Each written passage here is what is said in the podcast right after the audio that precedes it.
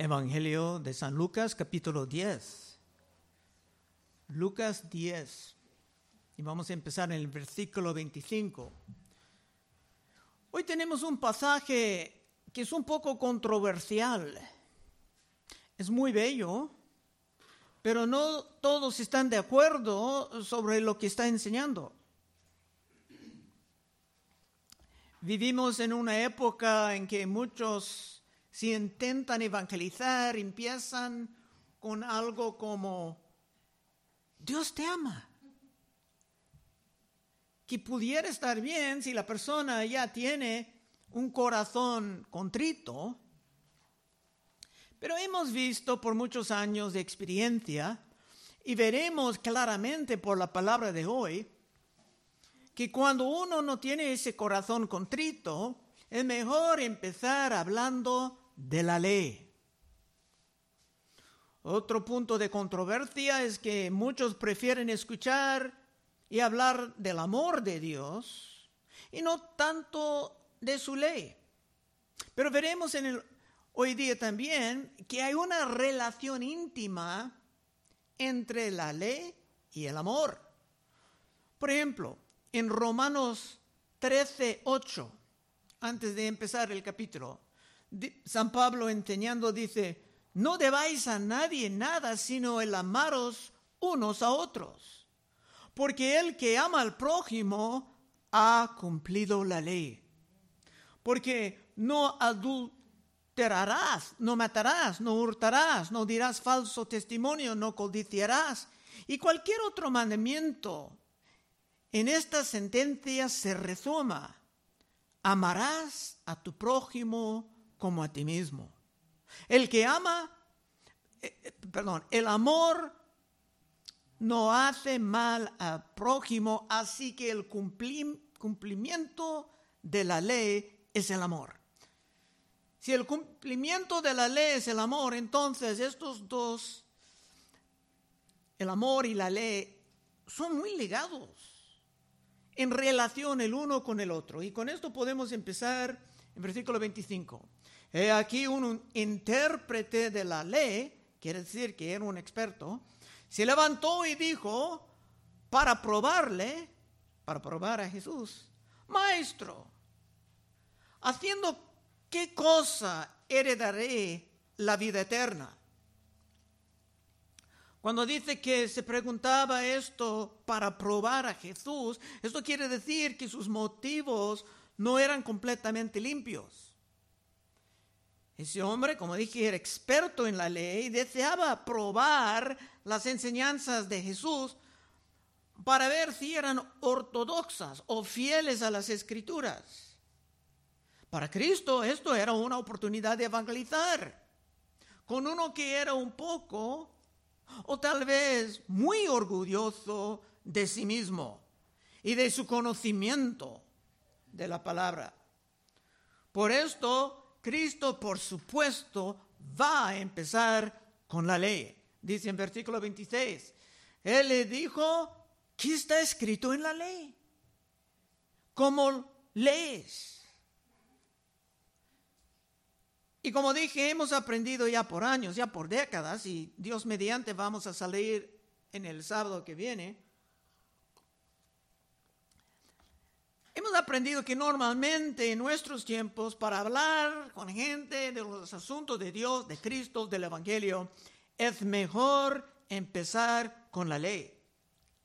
Y Cristo hizo esto aquí en otras partes. Por ejemplo, en Marcos 10, 17.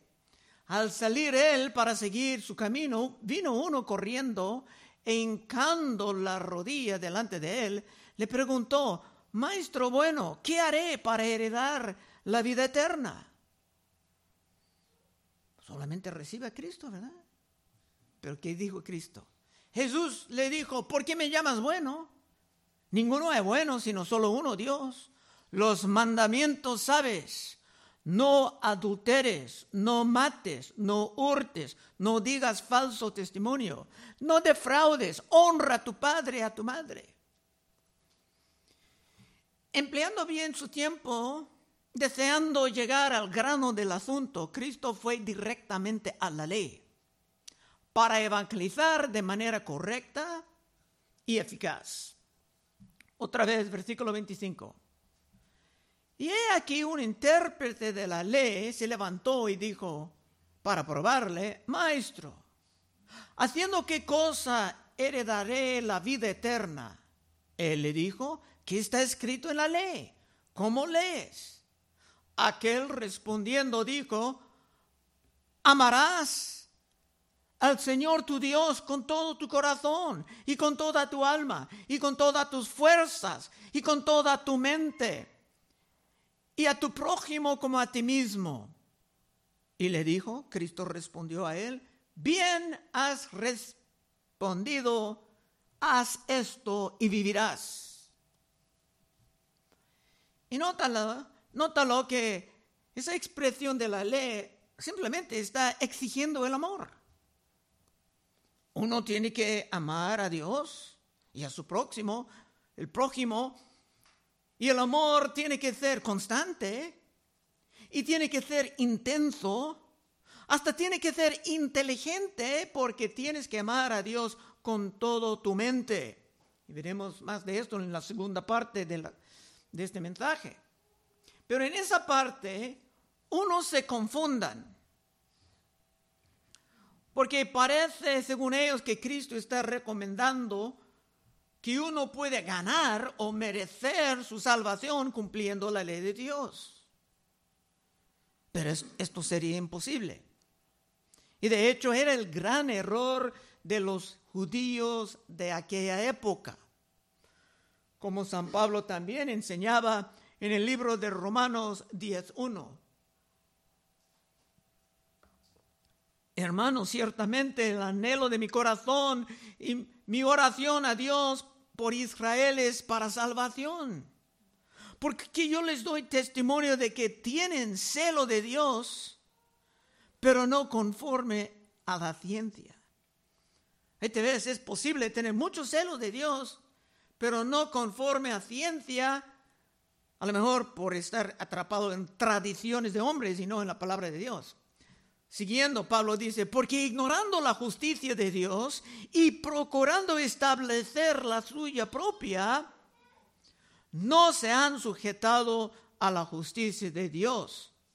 Porque el fin de la ley es Cristo para justicia a todo aquel que cree.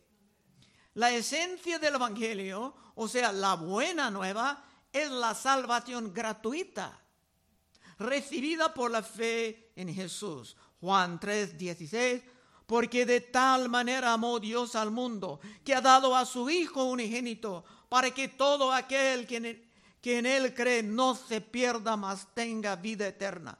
Todo aquel que cree en Él. Pero aún hay millones que creen que serán suficientemente buenos por sus buenas obras. O peor, por su conocimiento. Estos están en las iglesias, creen que si tienen mucho conocimiento de Dios, deben estar bien. Y por esto, antes de realmente recibir la buena nueva, tiene que sentir algo de la mala nueva.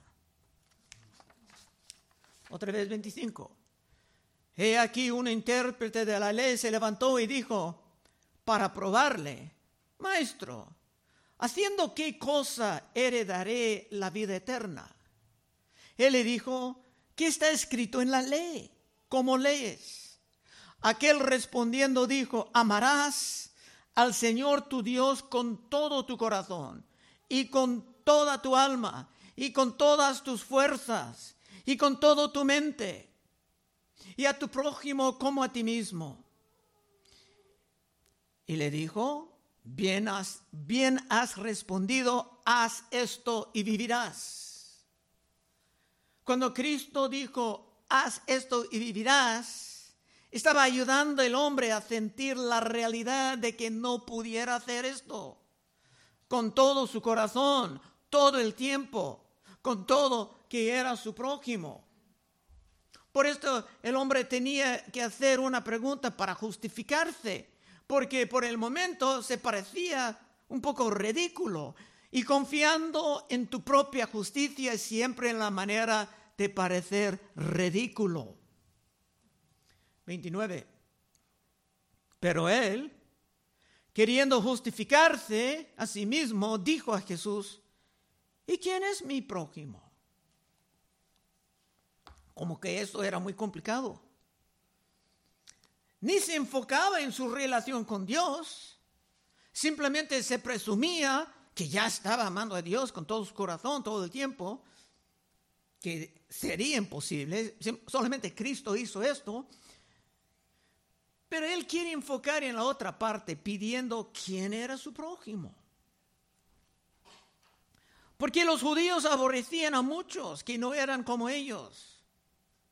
Y especialmente aborrecían a los samaritanos. Como estamos aprendiendo en los viernes, todo de Samaria y los samaritanos, cómo empezaron. Si quiere participar, estás invitado. 30. Respondiendo Jesús dijo, un hombre descendía de Jerusalén a Jericó y cayó en manos de ladrones, los cuales le despojaron e hiriéndole se fueron dejándole medio muerto. Aquí también entramos en otra controversia. Es que muchos a través de los siglos y aún hoy han llamado ese pasaje la parábola del buen samaritano. Y la expresión del buen samaritano ha entrado en muchos idiomas, así que es bien conocido en la noticia. Alguien hace algo espectacular, dice, era un buen samaritano. Pero otros preguntan, ¿pero por qué llamas esto una parábola? La Biblia no dice que es una parábola. Tal vez es algo que actualmente pasaba. Y nosotros no tenemos que intentar resolver la controversia ahora, pero tenemos que entender que tomándola como parábola o como historia actual puede impactar tu interpretación de lo que Cristo dice aquí. 30. Respondiendo Jesús dijo, un hombre descendía de, de Jerusalén a Jericó y cayó en manos de ladrones, los cuales le despojaron e hiriéndole se fueron, dejándolo medio muerto. Aconteció que descendió un sacerdote por aquel camino, esperanza, un sacerdote que predica del amor, de la compasión Aconteció que descendió un sacerdote por aquel camino y viéndole pasó de largo. Asimismo un levita, otro enseñado, ojalá en algo de la verdad, llegando cerca de aquel, viéndole, pasó de largo. A veces los profesionales en la religión, como el hombre que puso la pregunta, se pueden hablar bien de la fe, del amor, pero cuando viene el momento de la prueba, siempre hay otras cosas más importantes que la expresión actual del amor. Siempre surgen los pretextos. Y esto de parte de Cristo era una condenación de la hipocresía que casi siempre está presente en los religiosos profesionales. No en todos, pero en la gran mayoría hasta la fecha. 33. Pero un samaritano, y tienes que recordar, los judíos odiaban los samaritanos y no iban a aceptar que un samaritano sea el héroe de la historia. Pero un samaritano que iba de camino vino cerca de él y viéndole fue movido a misericordia. Ahí estaba el amor el amor al prójimo. Un samaritano que iba de camino vino cerca de él, viéndole, fue movido a misericordia y acercándose vendó sus heridas, echándoles aceite y vino y poniéndole en su cabalgadura y lo llevó al mesón y cuidó de él en Nueva York había una historia semejante. Uno fue a Nueva York porque tenía oportunidad de trabajar un grupo de ladrones, lo golpeaba, quitaban su ropa, todo lo que tenía. Y cuando entraba donde había gente, todo estaba riendo de él. Y se caía donde hay estos trenes abajo y estaba electro... Se murió por, ¿cómo dice? El... Sí, sí. Entonces, en este país que supuestamente tenía algo de la fe cristiana, nadie tenía compasión de él, reían de él y se perdió su vida. Pero con este samaritano, esos dos versos revelan mucho sobre ese hombre, el héroe de la historia. Ese hombre estaba lleno del Espíritu de Dios. Y es muy probable que ha estudiado profundamente en las escrituras. Ese hombre tenía dinero, tenía un animal, tenía monedas. No era rico necesariamente, pero Dios le ha bendecido con lo que necesitaba, probablemente porque era su costumbre cuidar de los necesitados. Y los que cuiden de los pobres tienen promesas abundantes de Dios. Por ejemplo, Proverbios 11:24. Hay quienes reparten y les es añadido más. Y hay quienes retienen más de lo que es justo, pero vienen a la pobreza. El alma generosa será prosperada, y el que saciare, él también será saciado. Ese hombre estaba viviendo como que conocía esto, era parte de su vida. Proverbios 19, 17. A Jehová presta el que da al pobre, y el bien que ha hecho se lo volverá a pagar. Por eso haciendo esto todo el tiempo, aún tenía dinero.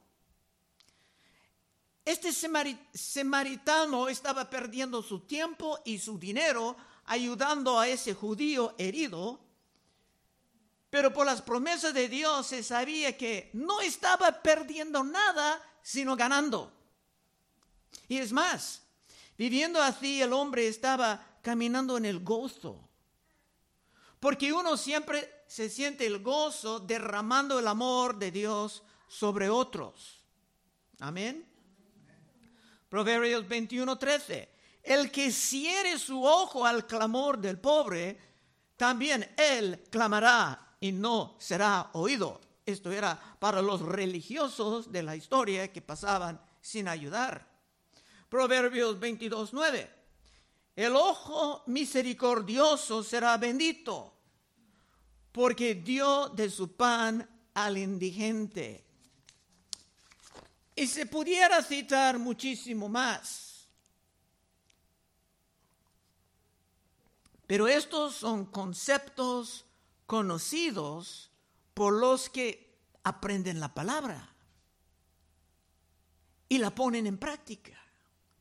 Por esto se han aprendido la manera de caminar en el gozo 35. Otro día al partir, sacó dos dinarios y los dio al mesonero. Tiene más dinero. Y le dijo, cuídamele. Y todo lo que gastes de más, yo te lo pagaré cuando regrese.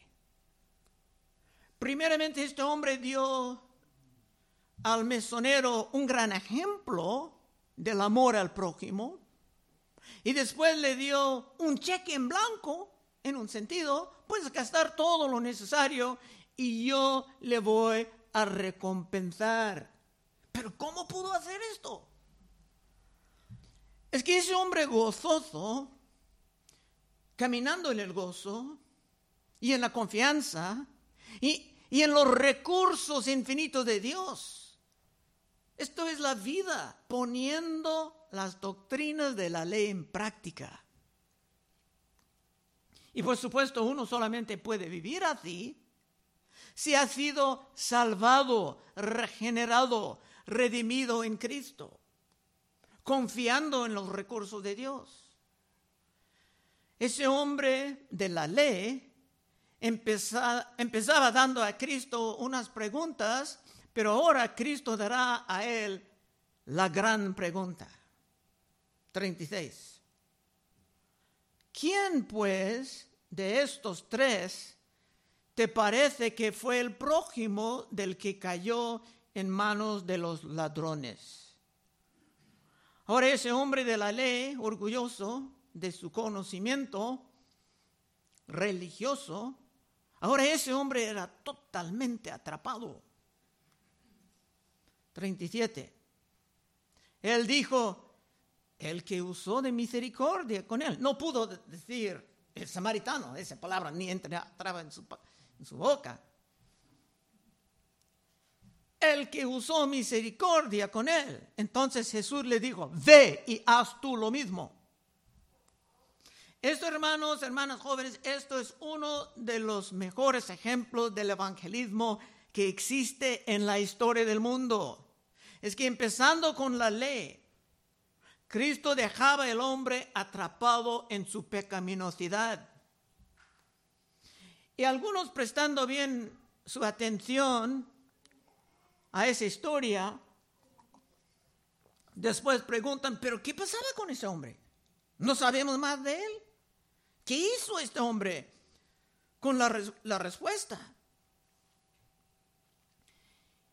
Y los sabios respondan, a sus congregaciones, tú eres esa persona. Y vamos a ver lo que tú haces con estas grandes verdades. Ahora nos vamos a concluir con otra gran historia, que unos concluyen es totalmente diferente y que no tiene nada que ver con la historia del buen samaritano. Pero yo voy a intentar mostrar que tiene mucho que ver con lo que acabamos de considerar. Y por esto viene en el mismo contexto. 38. Aconteció que yendo de camino entró en una aldea y una mujer llamada Marta le recibió en su casa. Parece que Lucas está aquí mostrándonos la primera vez que Cristo vino a estas hermanas, que también eran hermanas de Lázaro, que Cristo levantado levantaba de los muertos. 39. Esta tenía una hermana que se llamaba María, la cual, sentándose a los pies de Jesús, oía su palabra. Y hermanos, esto es un punto muy importante. Puede ser el punto más importante de todo el mensaje de hoy. María sabía lo que era lo más importante. Como el buen samaritano se escuchaba la palabra de Dios, no solamente para estar salvado, sino para entender cómo funciona actualmente el mundo, conociendo la palabra y poniéndola en acción, es la manera de aprender a amar a Dios y también amar al prójimo, con una fuente de recursos ilimitados. Y por esto María se quedaba ahí, a los pies de Cristo, en una época en que las mujeres normalmente no recibieron mucha educación, sino que se trabajaban como esclavas, con la comida o con los niños. Pero viendo esto, el diablo tenía que usar a quien sea para intentar arruinar esa gran expresión de devoción y piedad. 40. Pero Marta, otra hermana, se preocupaba con muchos quehaceres. Y acercándose dijo, Señor, ¿no te da cuidado que mi hermana me deje servir sola? Dile pues que me ayuda, que me ayude. Marta viene interrumpiendo la enseñanza casi regañando al Señor de la gloria, para regresar su hermana a donde se pertenecía, supuestamente en aquella época, esclavizándose en la cocina. Y por supuesto Marta en su orgullo deseaba preparar la mejor cena imaginable, pero no pudo hacer todo esto solita, sino que tenía que obligar a su hermana a participar y Marta en este momento no estaba caminando en el gozo, poniendo el servicio, el trabajo delante del tiempo de recibir la palabra, no es el camino al gozo. Así que Cristo no va a respaldar su petición.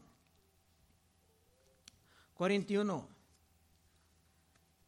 Respondiendo Jesús le dijo, Marta, Marta, afanada y turbada estás con muchas cosas. Cristo no se enojaba, aunque tenía todo el derecho de enojarse por la gran interrupción y por poner otras cosas por encima de la palabra en prioridad, tenía todo el derecho de estar enojado. Pero no es así. En amor, Cristo estaba explicando a todos de que lo que María hacía era más importante, miles de veces más importante. Última parte, versículo 41. Respondiendo Jesús le dijo, Marta, Marta, afanada y turbada estás con muchas cosas, pero solo una cosa es necesaria y María ha escogido la buena parte, la cual no le será quitada. Viviendo como afanada y turbada, Marta no estaba viviendo como la gozosa. Y claro, es muy fácil para todos nosotros condenar a Marta por poner sus trabajos, sus quehaceres, lo que sea, delante del estudio de la palabra. Pero ¿cómo está contigo, hermano, en esta mañana? ¿Estás fiel en tu tiempo de estudio en la casa? ¿Estás faltando mucho los servicios de la iglesia por tus trabajos, tus quehaceres, deportes, lo que sea? Cuidado, porque si no captas lo que estaba pasando en este capítulo, es posible que tú tampoco vas a aprender a caminar en el gozo. Conclusión. En fin, hemos visto dos gran puntos sacados de la historia del buen samaritano. Antes que nada, no se gana la salvación por su capacidad de cumplir la ley de Dios. Estamos salvados por la gracia por el precio de la sangre de Cristo, como vamos a celebrar en poco. Efesios 2.8, porque por gracia sois salvos, por medio de la fe, y esto no de vosotros, pues es don de Dios, no por obras para que nadie se gloríe. Pero una vez salvado, la ley te enseña la manera de caminar en amor. Y por esto la manera de caminar en el gozo. Pero hay un punto más, un tercero con que quiero terminar. Dije que los sabios dicen que tú eres el hombre de la ley, que hizo las preguntas. Pero los más sabios dicen que tú eres el hombre golpeado y dejado para morir. Y en esa aplicación el buen samaritano es Cristo Jesús, que vino no solamente gastando algo de sus recursos para rescatarte, sino gastando todo su sangre para salvarte, aun cuando tú te portabas como su enemigo. Y eso es lo que vamos a celebrar ya en la Santa Cena. Que uno vino a ti cuando estabas atacado por el diablo, dejado en tu sangre para morir, actualmente muerto ya en tu espíritu, pero vino uno caminando en el gozo que bajaba a sí mismo para levantar a ti. Vamos a orar.